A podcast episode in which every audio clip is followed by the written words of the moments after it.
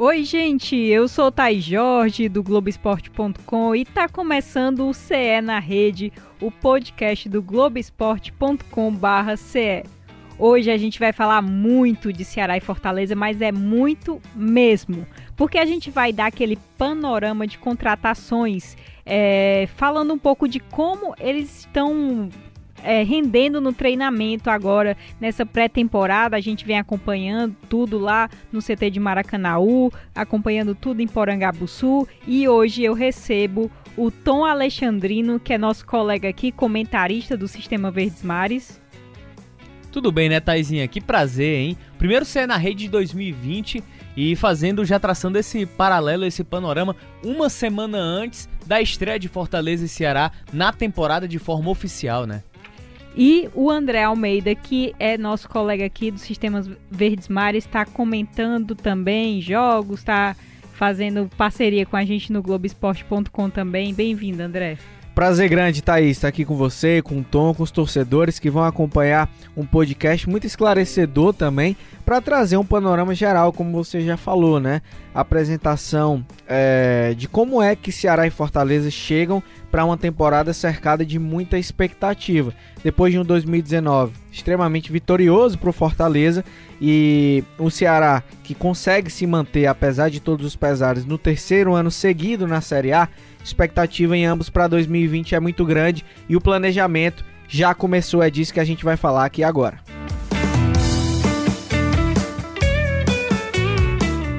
A gente dá o pontapé inicial falando de Ceará. O time mudou de cara nesse início de temporada, muita gente chegou. A gente vai detalhar um pouco sobre esses recém-chegados e os destaques. Para situar você, torcedor, é o seguinte: papel e caneta aí na mão, ó chegaram ao clube o goleiro Fernando Praz, os zagueiros Klaus e Thiago, o lateral direito Eduardo, o lateral esquerdo Bruno Pacheco, o volante, os volantes no caso Charles e Martin, meia Vinícius e o atacante Rodrigão, Rogério e Rafael Sobes chegaram com muita moral. André, o que a gente pode esperar do Rafael Sobes nessa temporada? Expectativa muito grande, né, Taizinha? O Ceará precisava realmente de uma reformulação, dar uma chacoalhada no elenco. O Robson de Castro, presidente, havia declarado no final do Campeonato Brasileiro do ano passado que muitas mudanças seriam feitas e o perfil de elenco do Ceará, de fato, mudou bastante. Acho que a chegada principalmente do prazo e do Sobs, como, como você falou, muda um pouco a característica e traz jogadores experientes e vitoriosos jogadores acostumados com títulos a vencerem onde passaram. O Rafael Sobis que chega também especificamente para um setor que foi o grande gargalo do Ceará na temporada passada. O principal problema que o Ceará teve foi no sistema ofensivo.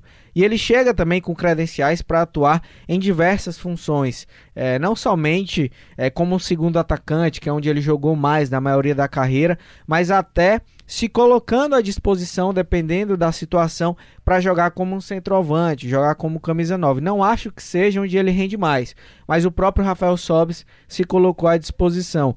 Mas são contratações muito positivas. Eu vejo que o Ceará foi bem no mercado, é, dentro das possibilidades que teve. Teve ainda o Meia Lima, né, que retornou ao Ceará. Ainda não foi anunciado oficialmente. Talvez agora, quando você esteja ouvindo o podcast, o Lima já tenha sido anunciado oficialmente. Até agora, o momento da gravação, ele já treina com é, o restante do elenco em Porangabuçu. E é, muitas mudanças que eu vejo que qualificaram sim o elenco do Ceará.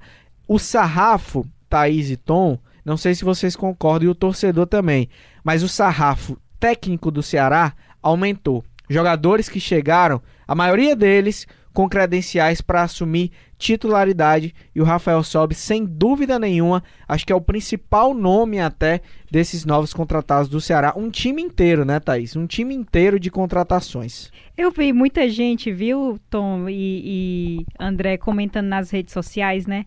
Ah, mas será se o Rafael Sobes vai render? Ah, não sei o quê. Aí eu fiquei me pensando uma coisa. Em 2019, o Ceará tava com meia, com o Thiago Galhardo ali de falso 9. É verdade. Entendeu? e com outros jogadores que chegaram ali para render. Ricardo Bueno chegou, foi pro CSA.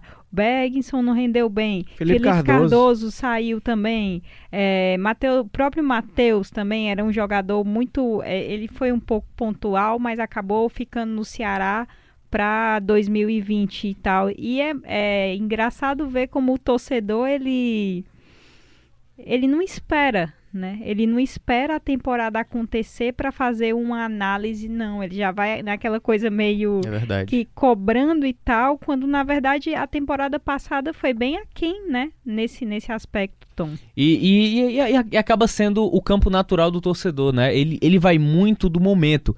Se o atual momento, se o atual cenário denota de um Ceará mais agressivo, mais fortificado, naturalmente o torcedor ele vai nessa base, ele vai embalando esse trem de expectativas de positivo, o Ceará vai ganhar tudo, vai arrastar tudo, é natural. Da mesma forma que se o Ceará tivesse feito contratações talvez com um brilho menor, o torcedor ele já ficava um pouco mais abaixo. Até em restrição a todo o histórico que há na, no relacionamento entre torcedor e Robson de Castro que desde que assumiu de forma eficiente o Ceará como presidente, tem esse principal elo de ligação.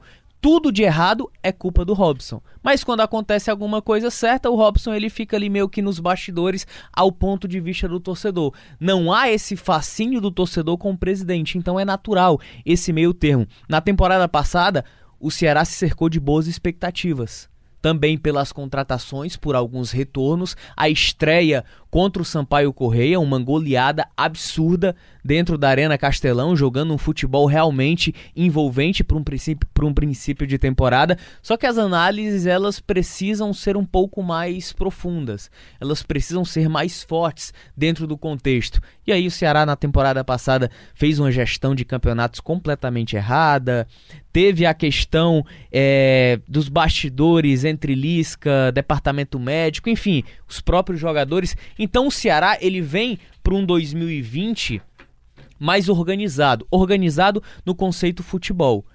Estruturalmente é um clube muito forte, um, um, dos maiores clubes do Nordeste. O Robson prometeu enquanto o Ceará tivesse estadia na primeira divisão.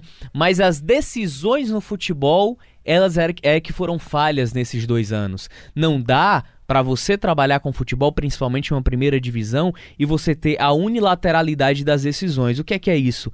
Apenas Robson. Ah, mas tinha o Marcelo Segurado. Desculpa. Marcelo Segurado era figura decorativa.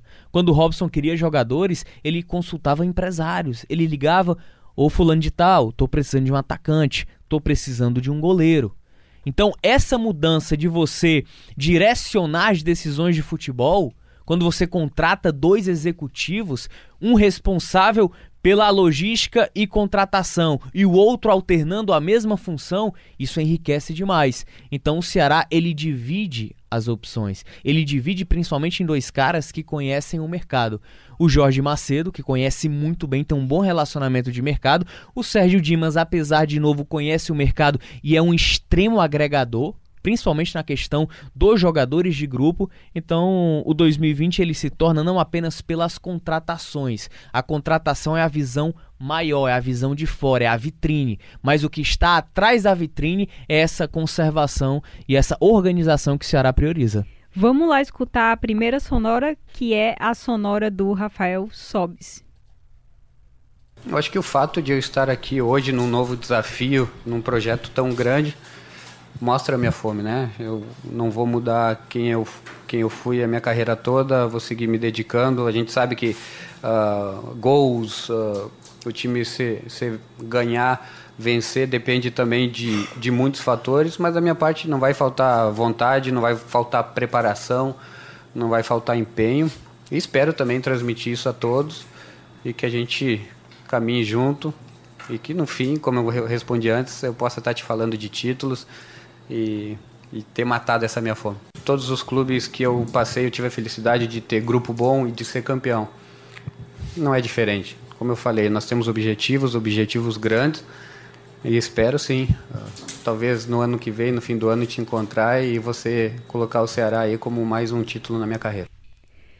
Olha só, se lá na frente, no ataque, havia uma carência, eu creio que também na, na meta, né, no gol, desde a saída do Everson, também ficou um pouco dessa lacuna de uma grande referência é, no Golton. E aí chegou agora o Praz, para quem não lembra, Diogo Silva era o titular.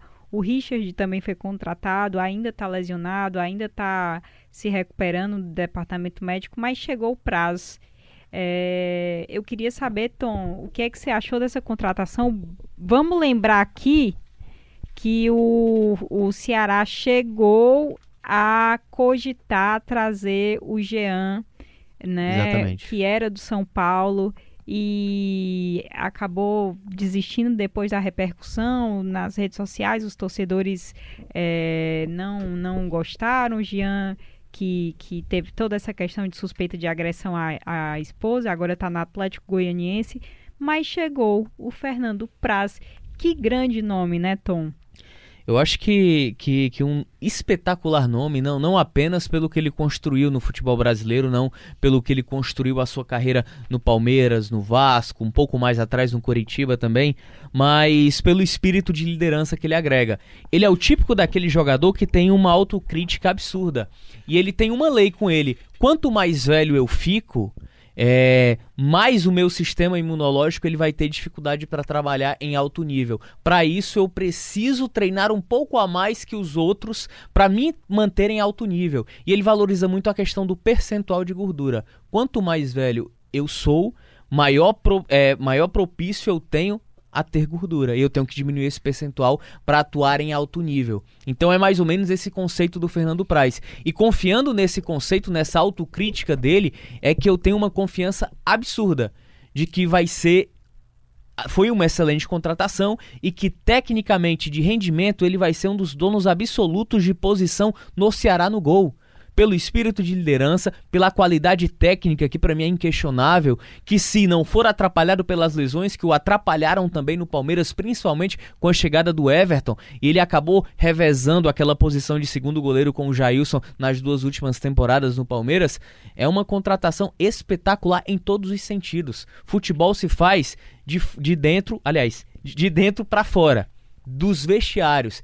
E a gente tem que entender que o Ceará não está contratando por contratar. O importante é você ter lideranças acentuadas. Você enxerga isso no Praz, que é um jogador espetacular, uma índole conhecidíssima e de forma absurda. Rafael Sobes da mesma forma. Você já tem lideranças que conhecem a casa, como o próprio Ricardinho, como o próprio Luiz Otávio, Fabinho que permanece. Então, essa agregação de valores é importante para a gente confiar de que o 2020 ele está sendo bem remodelado, ou melhor, bem modelado pela diretoria do Ceará em virtude de tudo que viveu nas temporadas anteriores. E a tendência é que o 2020 seja diferente para o Ceará e que não exista sufoco durante a temporada, nem em Campeonato Cearense, nem em Copa do Nordeste e principalmente no Campeonato Brasileiro. O que eu gostei, né, Almeida, é...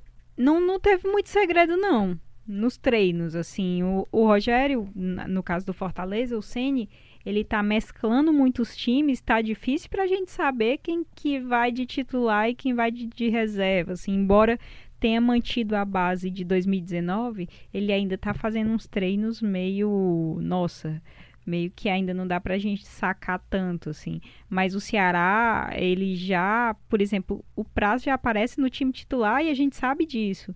E é, outras peças também tu que foi ao treino, assim, pode dar uma dimensão de que time é esse? Se você acha que esse time que vem treinando como titular vai ser, vai começar mesmo, assim, pode me dar passar por um, um pouco para a gente isso? Claro, é, o Argel, ele, desde a chegada dele no ano passado, ele já falou que não é muito de fechar treino, né? Em um momento ou outro ele vai fazer, mas no geral ele deixa os trabalhos abertos.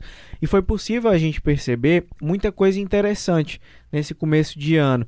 Por exemplo, a questão do time, que ele já montou nos primeiros dias com Fernando Praz, Samuel Xavier, Thiago, Luiz Otávio e o Bruno Pacheco, Charles e Fabinho de volantes é, o, a linha de três, né, com Felipe Bachola, Felipe Silva como meia central, o Matheus Gonçalves pelo lado esquerdo e o Rogério pelo lado direito e o Rodrigão como centroavante centralizado. Essa foi a espinha dorsal que mais treinou nesse começo de temporada.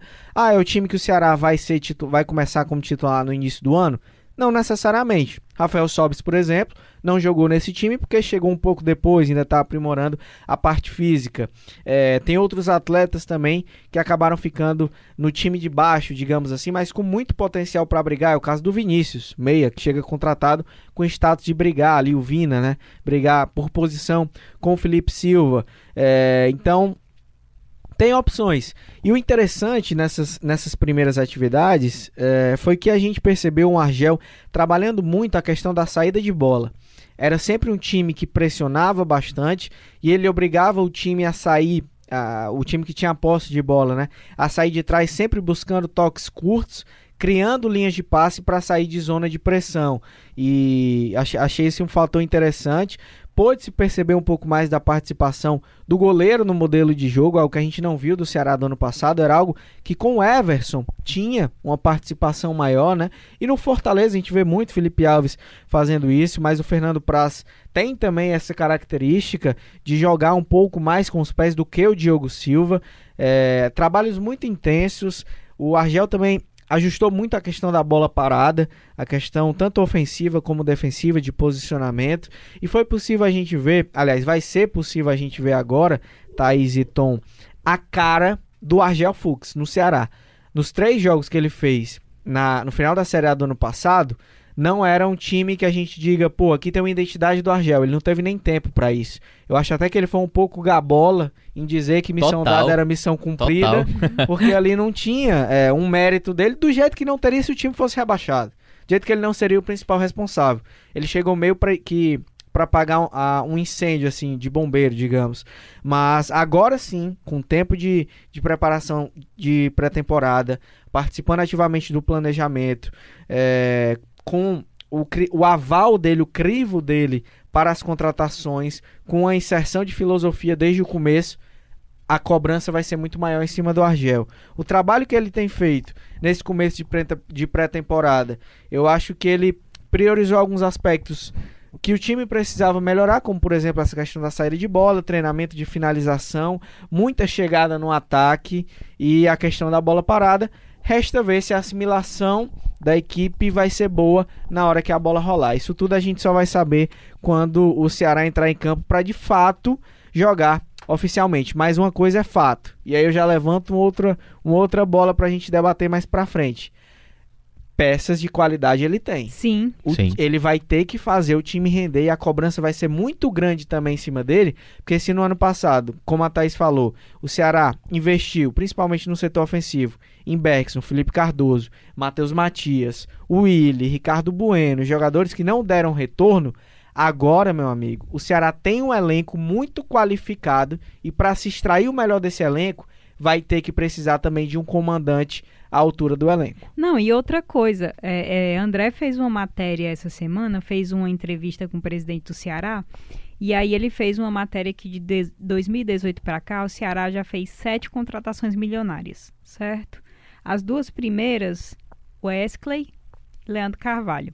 O Wesley agora está se recuperando de outra lesão, então não está fazendo a pré-temporada. A gente ainda tem ele, que. Ele até começou, né? Ele começou, ele, ele mas, lesionou mas durante. não tá agora nesse momento da Isso. gravação. É, a gente ainda tem que pensar nessas outras caras também. Porque o Wesley é um, é um jogador é, é, que é, custou muito ao Ceará. Isso. Leandro Carvalho custou muito ao, ao Ceará. Não, tão, não tá aparecendo também no time titular, entendeu? Por exemplo, o William Oliveira que era titular no, no, no, ano passado, está entre os reservas também. Exatamente. Então são grandes, são boas peças também que, que o Argel vai ter que é, ir trabalhando para definir. Ele tem é, é, como. Ele vai ser muito cobrado por isso, né, Tom? E aí a, a questão de fazer esses jogadores render e ainda tem uns remanescentes, né? Eu coloco na conta de um outro investimento, potencial investimento que não deu retorno na temporada passada, Fernando Sobral. Fernando Sobral foi um grande jogador no Sampaio Corrêa, fazendo ali aquele, aquele, aquela trinca com o William Oliveira e o Marlon, que hoje está no Fortaleza. Então, no Ceará, ele teve alguns lampejos de que poderia crescer, de repente estacionou e voltou à ladeira. Então o Ceará ele acaba agregando muitos valores. Só que eu vejo o elenco do Ceará, por mais qualificado que seja, algumas oportunidades. Por exemplo, a começar pelo Argel. Na minha concepção, o Argel, pelo retrospecto recente dos quatro últimos anos com trabalho, ele não era o nome ideal para gerir nesse momento. Porém, ele ganhou uma oportunidade, uma oportunidade de carreira para tentar se remontar nela, para voltar naqueles trilhos inicialmente inicialmente conhecido pelo bom trabalho que fez no Figueirense, no Internacional lá atrás, só que ele teve algumas divergências ao longo da carreira e nos próprios clubes onde passou. Aí você tem Charles, excelente jogador. Ele não é uma aposta, por exemplo, como o Vitor Feijão, que veio de um time mediano na Série B, que estava brigando ali pelo rebaixamento meio de tabela, que foi o Criciúma, Vitor Feijão e João Paulo, a dupla, né? Ele veio de um status diferente. Ele veio de uma equipe que subiu de divisão, de uma equipe que está acostumada com pressão, que é o esporte. Só que ele vai ganhar grande oportunidade em uma Série A de Campeonato Brasileiro, com outro clube que está buscando e precisando se reafirmar na competição. Então eu acho que é a temporada de oportunidades do Robson também, pelo trabalho. E aí você vem próprio Vinícius, bom jogador, excelente jogador, tecnicamente falando, Muito mas técnico. inconstante.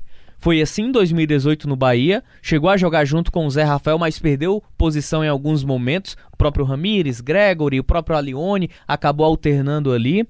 Em 2019 começou bem no Galo, acabou perdendo posição também devido às inconstâncias. Rogério, ótimo jogador também, ótima opção de lado. Tem um entrosamento com o Matheus Gonçalves de esporte, que os dois jogaram juntos. E aí a, a grande oportunidade. Aí você vem pro Rodrigão também, da mesma forma. O Rodrigão foi muito bem no Coritiba, tinha ido relativamente bem no Santos, até porque não era titular, porque tinha o Ricardo Oliveira, mas é a grande afirmação, grande momento dele também em uma Série A. Então o Ceará ele reúne muitos jogadores potencialmente técnicos para dar um retorno e também uma oportunidade. Então eu vejo uma, uma temporada importante de afirmação para muitos jogadores. Se deixar aqui, a gente fica falando. Rapaz, a conversa Demais, é boa, né? Demais, é muito né? boa. E a gente tem que falar de Ceará e Fortaleza.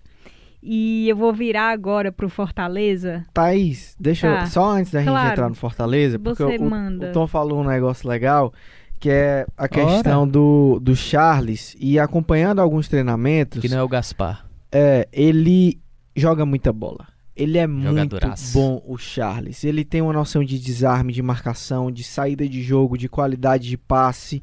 É, o Thiago Pagnussá também é, é, um, é um zagueiro de muito bom posicionamento, muito bom na bola aérea. O Bruno Pacheco, sólido defensivamente, jogador de velocidade. Então, só para traçar um panorama também um pouco das características de jogadores contratados pelo Ceará que o torcedor talvez não saiba muito bem. Esses são nomes que de fato chegam para ser titular e que a primeira impressão, pelo menos no começo de temporada, tem sido bem positiva. E você comentou aí do Ceará e a gente também está acompanhando essa pré-temporada do Fortaleza. Fortaleza que até agora anunciou de cara nova o Michel, né? É, o zagueiro João Paulo, que foi apresentado nesta sexta-feira. Potencial jogador também. Potencial jogador, fica por cinco meses, já vem treinando com profissional Isso. também. É, mas. Tem é, o Edson Carius, que não é novidade, né? Porque já tinha sido é anunciado novidade, Já tinha sido anunciado, né? Essa questão do, do de, de, ter sido. Não é que tenha sido emprestado, foi atuar é, fora e voltou agora, ou seja, estreia pelo Fortaleza mesmo. É, mas tá faltando gente para aparecer, André. E por que essa cautela ainda do Fortaleza? É, porque é que, de certa forma, está se demorando um pouco para esses anúncios. O primeiro ponto, que tem muito, muito sido falado também pela diretoria do Fortaleza, e eu entendo isso, é, a manutenção do elenco de 2019 para 2020 foi um fator fundamental. Não é porque você manteve o elenco, é porque se manteve o elenco mais vitorioso da história do Fortaleza. Os principais destaques, pelo menos, os pilares. O principal deles é, óbvio, é o Rogério Ceni Felipe Alves passa por isso também. O Juninho, volante. O Romarinho também, que chegou a ser sondado pelo futebol do exterior, mas acabou ficando no Fortaleza. Você manteve o Elton Paulista, artilheiro, manteve a linha defensiva toda. Então, meu amigo, é um trabalho que não é fácil. Você manter também todo esse essa espinha dorsal do elenco. E o Fortaleza está indo no mercado para trazer jogadores que de fato cheguem para brigar pela titularidade. Não tem essa questão de compor elenco. É alguém que chegue para levar o nível técnico para brigar por posição. Então você está buscando opções que de fato não são fáceis de contratar. Fortaleza está buscando seus planos A, está indo atrás da, das primeiras opções. O Michel, por exemplo, o volante, é um desses é um, é um jogador que se encaixa nesse quesito também, nessa característica. É um cara que chega para brigar pela titularidade. Muito bom jogador também, inclusive nos treinos dá para perceber a noção de posicionamento, a imposição física, a qualidade no passe. É um jogador que vai chegar para brigar pela titularidade, eu não tenho a menor dúvida disso. Então, Thaís, é, nessa busca por reforços de muita qualidade, a dificuldade é maior. E acho que o Fortaleza está tendo um pouco mais de paciência por esperar esses jogadores, sabendo que se eles chegarem, eles vão de fato agregar muita qualidade técnica para dar ao Rogério Senna uma opção de fato que tenha capacidade de assumir a vaga, de brigar pelo menos pela vaga. Então, caso esses negócios não se concretizem, e aí tem dois nomes para o sistema ofensivo que são prioritários na lista do Fortaleza, que é o David, atacante do Cruzeiro, e o Marcinho, aquele mesmo que já jogou pelo próprio Fortaleza. Os dois tentam liberações é, dos seus clubes, o David do, da Raposa e o Marcinho do, do futebol chinês. Caso deem certo, serão duas ótimas contratações, duas contratações muito boas do Fortaleza, jogadores que já trabalharam com o Rogério Senna, que tem entendem a filosofia. Isso também é um fator é, que pode facilitar bastante. Então, é, mas para o torcedor ficar um pouco mais, digamos assim, tranquilo, que eu sei que não fica, mas o clube está buscando boas opções, primeiras opções no mercado, caso essas alternativas não deem certo, se vai buscar um, um, plano B, alguém que possa também ter uma característica de mais semelhante. Mas o Fortaleza, com certeza, está também é, no mercado para brigar por jogadores que possam de fato chegar para brigar por titularidade. Ô Tom, é, de que forma o, o Carius pode agregar aí nesse, nesse esquema do Senna, o Senna que adora essa coisa do 4-2-4, né? De que forma o Carius pode ajudar o Fortaleza do Senna? É, um, é, uma situação importante porque na carreira dele é a grande oportunidade, né? É a oportunidade do Carius por tudo aquilo que ele fez com o nível acima dos clubes onde passou. Atuando em quarta divisão do futebol brasileiro, até na própria terceira divisão com o Ferroviário. Atuando em outro momento com hoje Atlético Cearense, mais na época o Uniclinic, muito bem no Floresta também, que o credenciou a ser contratado pelo Ferroviário. É a oportunidade dele mas a princípio, claro que as surpresas no futebol elas acontecem, mas a princípio eu vejo o Cariús como opção. Eu não vejo ele como um potencial titular. Até porque, além do Wellington Paulista, o Fortaleza também vai tentar e buscar no mercado um outro homem para a posição. Só que, no momento, não é a prioridade do Fortaleza, em virtude do mercado estar difícil. O Fortaleza trabalhar nomes de forma gradativa e ele sempre traça o plano A. Se jogador A não deu certo, infelizmente não tem um plano B. Eu vou ter que me reunir aqui para tentar um, um, outro nome e buscar esse cara no mercado. Mas no momento eu vejo oportunidade para o Carius para ele tentar se firmar como uma segunda opção. Para a partir disso, quem sabe, ser o grande titular. Mas num primeiro momento eu não consigo. Não sei se, é, se eu estou sendo muito duro com o atleta ou se eu estou sendo muito pessimista mas num primeiro momento eu vejo o Cariús abaixo dessa possibilidade, apesar de ser um jogador inteligente, ser um jogador técnico, ser um centroavante apesar de características semelhantes à do Wellington Paulista, mais de mobilidade, é um cara que consegue trombar mais com os defensores, situação que não tem tanto para o Wellington Paulista. O Wellington Paulista não tem essa característica de trombar, de reter a bola como normalmente um pivô no futsal faz, ele acaba levando essa comparação para dentro de campo. O Carius tem essa característica distinta do Wellington Paulista. Aí a questão é muito mais na base da espera. Mas no primeiro momento, a análise mais fria e teórica, hipotética que a gente faz é de que ele é uma pode servir como uma boa opção. Michel é, chegou com essa moral, né, essa moral de ter sido convidado pro Sen, pelo Sene, digamos assim, e a gente tem um trecho da entrevista dele aí para mostrar para vocês. É, é, verdade, sim. É, o Rogério teve a liberdade é, pessoalmente me ligar. Acho que contou muito e pesou muito na contratação. E não só isso, a gente sabe da história linda do, do Fortaleza, é, essa torcida apaixonada que, que tem aqui, né? E, e isso pra gente, jogador, acho que é muito importante. É. A gente está querendo dar mais dentro de campo e a torcida apoiando, acho que consegue sugar mais do jogador. E estou muito feliz é, por esse convite, tá vestindo essa linda camisa. Creio que é novos sonhos, novos objetivos. É, tudo aquilo que, que o Daniel passou é, em 2017, acho que esse é o meu objetivo, de fazer novamente. É, claro que são novos desafios, a gente sabe, mas o meu, o meu objetivo é esse, dar sempre o melhor para estar tá conquistando e ajudando Fortaleza. É, André, você também teve lá no treino do Fortaleza. Eu queria que você passasse um pouco, sem estar mais misterioso quanto ao time titular, vem é, mesclando muito. Eu queria que tu passasse um pouco as impressões do treino. É, ele, ele, diferente do Argel, tem um pouco mais dessa característica de fazer suspense, né? De fazer mistério, de fechar alguma atividade, pelo menos no finalzinho.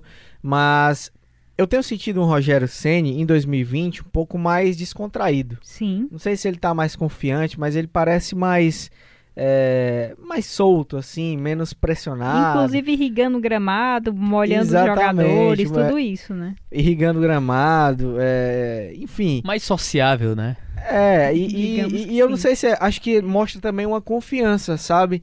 É, o torcedor tem ficado um pouco apreensivo nessa questão das, das contratações, mas se o próprio Rogério Ceni, que é um cara extremamente criterioso, extremamente rigoroso, e ele tá assim um pouco mais confiante, é sinal que as coisas, pelo menos nos bastidores, têm sido animadoras, têm sido positivas.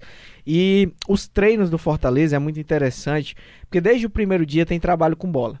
Ele gosta muito da metodologia integrada, né? Que é trabalho é, físico junto de técnico, de tático, e todos os trabalhos eles são voltados a situações de jogo. Sempre tem um propósito ali que você pode adequar, pode encaixar a uma situação de partida de futebol. Ele gosta de colocar um cenário ali de um jogo que o atleta tem que resolver rápido, que ele tem que ter um pensamento, uma tomada de decisão com maior velocidade. É, e, e aí, quando chega na partida, fica muito mais fácil de realizar maioria dos trabalhos em campo reduzido para gerar uma maior compactação do elenco, do, do, grupo, né, do time. Isso gera também é uma facilidade quando se vai trabalhar num espaço maior. É, são algumas, algumas coisas do mais táticas e técnicas assim do Rogério Ceni, mas é, sobre o Edson Carius, noção de, posiciona de posicionamento dele é muito boa. Ainda, ainda tem um pouco da questão que eu acho que ele vai demorar um pouco para para pegar, mas ele tá com o treinador certo, que é a parte tática. Acho que talvez nos trabalhos que ele teve muito bem, que o Tom citou, que ele fez de fato muito gol, ele não teve nenhum treinador que cobrou tanto taticamente dele como o Rogério Ceni vai cobrar. E acho que esse é um dos grandes desafios do Edson Carius. Tem o Ederson que está ressurgindo aí, tem um ano que ele aposta que vai ser o recomeço. O Ederson, eu, eu, vejo como uma contratação do Fortaleza. E a, e a, vantagem do Ederson é que ele terminou a temporada passada fisicamente tentando buscar esse ritmo, enquanto todos os atletas vão desacelerando. Ele iria até ser utilizado no Campeonato Brasileiro, mas de forma inexplicável e irresponsável, é, o departamento de futebol acabou não inscrevendo o atleta na reta final.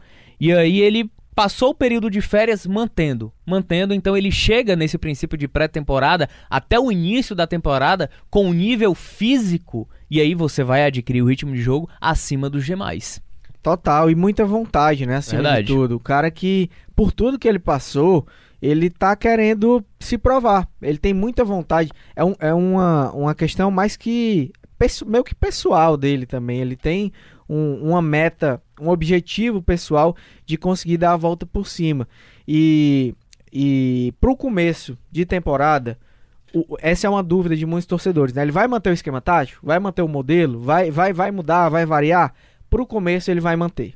Para o começo de temporada ele vai manter, principalmente porque se tem logo no começo de fevereiro um clássico rei contra o Ceará, se tem logo no meio de fevereiro uma sul-americana, então fazer mudanças nesse momento talvez possa não ser a melhor opção. E o Rogério, acho que vai buscar alternativas de esquema tático, de modelo de jogo, mas a continuidade, que é algo que tem sido muito batido, que tem sido o trunfo do Fortaleza, é, e pode de fato ser, quando a bola rolar é, nas partidas oficiais, é, algo muito positivo, você mudar isso talvez não, não seja tão bom. E ele aposta nessa continuidade de assimilação dos atletas ao modelo de jogo, à filosofia. Isso é algo também muito trabalhado nos treinamentos. Treinos muito parecidos com os que eram ano passado, então os atletas já têm uma assimilação muito boa às ideias. E acho que por isso o Fortaleza larga também um pouco na frente, porque tem um, um entrosamento também já bem estabelecido, tem uma identidade, tem uma cara já de continuidade que já vem não só de uma temporada, mas de duas, né? Rogério Ceni começa agora o seu terceiro ano seguido no comando do Fortaleza. E, e, isso que o André falou, Thaís, André, o torcedor também que está nos ouvindo, nos acompanhando, é, só reduz ainda mais aquelas dúvidas. Por que, que o Fortaleza está contratando a conta gotas? Tudo isso que o André falou resume exatamente isso. Quando você mantém 60% da base mais vitoriosa da história, por que esse desespero para ir ao mercado? Fortaleza ele vai com a credibilidade que conquistou dos últimos anos de mercado, buscando as melhores opções para qualificar e não para repor apenas o elenco. E até Tom e Thaís, é, tem uma questão que eu vejo alguns torcedores falando: ah, o Ceará em 2018 manteve a base e se deu mal quando chegou ao Campeonato Brasileiro, mas é uma situação totalmente, totalmente. diferente. Você manteve, o Ceará subiu de uma Série B para uma Série A e acreditou que poderia chegar na elite do futebol com o mesmo elenco, o mesmo perfil de grupo que jogou uma Série B. O Fortaleza é o elenco que teve, que, que foi o nordestino de melhor campanha na Série A. Foi o nono colocado, quase chegando na Libertadores. Então é uma manutenção, é uma continuidade de trabalho de perfis totalmente diferentes. É uma comparação Verdade. que não se cabe. Então é importante deixar claro para o torcedor também que às vezes eu vejo torcedores do Ceará falando isso e até do Fortaleza preocupados também, mas é uma comparação bem distinta. São, são, são dois perfis de elenco muito diferentes. Fortaleza que definiu as metas, né, para 2020, é, projeta um faturamento de 12 milhões só com o programa de sócio torcedor, é, quer mais duas lojas e aí divulgou isso aqui que eu vou é, falar. Em campo, a meta é chegar às fases finais né, do Cearense e Copa do Nordeste, esse é o mínimo aceitável para o clube. E ser campeão de um ou das duas competições, de uma ou das duas competições é tido como sucesso. Na Copa do Brasil e na Copa Sul-Americana, a ideia é avançar pelo menos uma fase em cada uma delas e para a Série A permanecer segue significando sucesso. Esse é o planejamento do clube. Mas o clube hoje não se resume ao é, dentro de campo só. O que a gente fala mais, vem falando muito do Fortaleza, é essa questão de um possível interesse de um bilionário russo no clube, investir no clube. É, segundo fontes, a gente até lançou uma matéria no Globoesporte.com, é a matéria que foi assinada pelo Alexandre Mota, que é do Sistema Verdes Mares, e pela Beatriz Carvalho, que é do Globoesporte.com e não está hoje aqui com a gente, mas que a meta dele seria de fato comprar o clube. Comprar o clube, o Marcelo Paes já disse que o clube não está à venda, o que pode haver é parceria.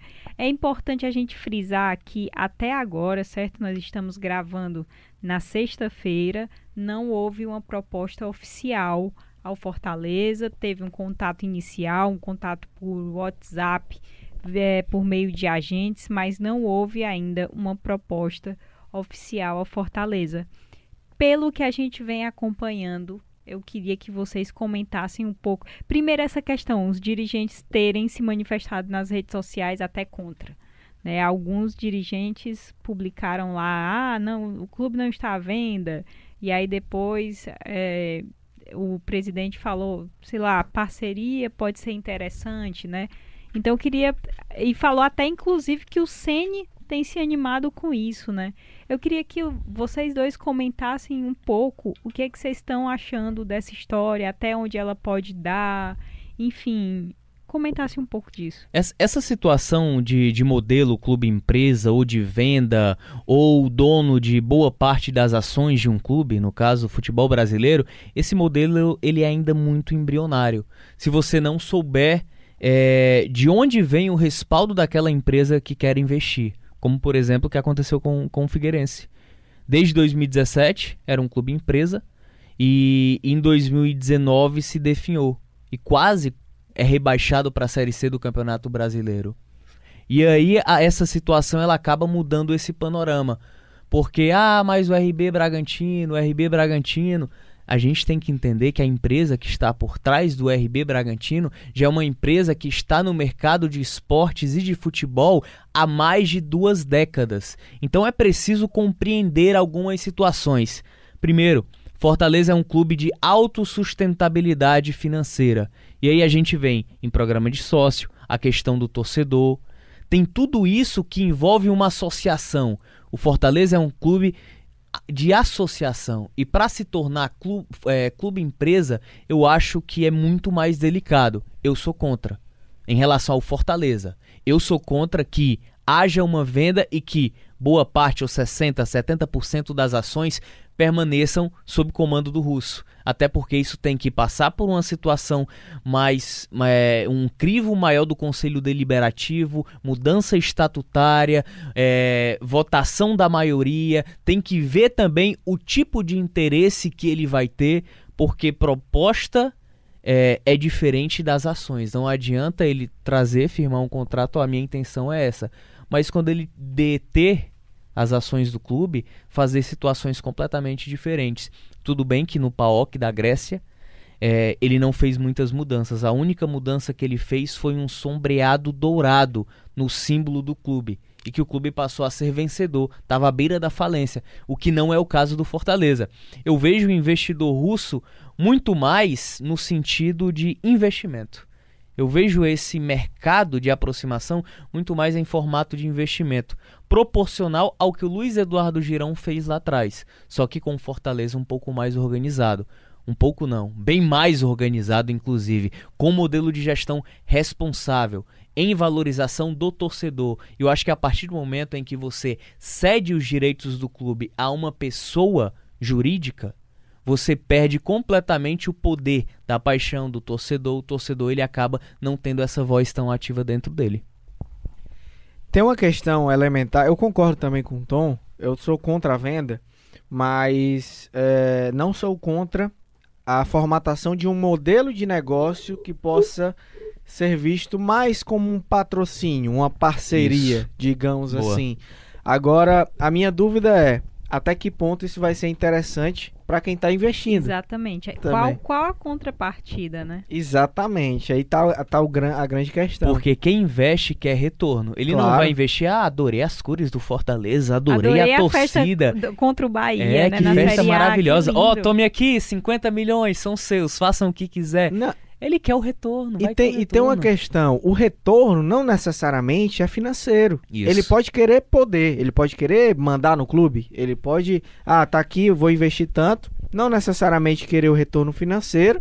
O cara é bilionário, mas ele vai querer autonomia, ele vai querer fazer as coisas do jeito dele, ele vai, ele vai querer algum retorno. Exatamente. Alguma coisa ele vai querer. Algumas ações, 20% é. de ações. e sei. aí a dúvida é que contrapartida seria essa? E aí eu não sei também até que ponto essa formatação de modelo de negócio vai, vai ser agradável para as duas partes, para os dois lados. O Fortaleza ele tem uma grande questão é, que, diferente de alguns clubes do Brasil, e, e, ele é o único do estado, inclusive, que o sócio torcedor vota. Sim. Pa, para a presidência, para a diretoria executiva, em eleição de diretoria executiva. Então, é, você é, vai perder isso? Isso vai mudar? Como é que é? Isso, esse foi um dos fatores que impulsionou. No o, Vasco o, também o... os sócios votam. Exatamente. Mas no caso do Fortaleza, esse foi um dos fatores que impulsionou a adesão de sócios. Então, assim, Exatamente. é, vai diminuir? Como é que vai ser? Acho que tem que se colocar muito bem na balança todos os prós e contras. Sou contra a compra, é, sou compra, contra a venda, mas não sou contra a formatação de um modelo de negócio mais voltado a patrocínio, a parceria, contanto que haja, claro, é, um, um equilíbrio aí entre o que vai ser o que vai entrar e o que vai, entre aspas, sair do clube. Qual, qual será a contrapartida? Né? É, a gente está acompanhando, né, tudo de, dessa, dessa questão, desse possível interesse. É, é claro que é tudo ainda muito inicial, é, não teve uma proposta oficial, não teve, é sempre por intermédio de agentes, né? É, então a gente vai continuar é, é, acompanhando. Se isso avançar, a gente pode até fazer um CE na rede exclusivamente só sobre isso, para a gente ficar aqui batendo mais papo.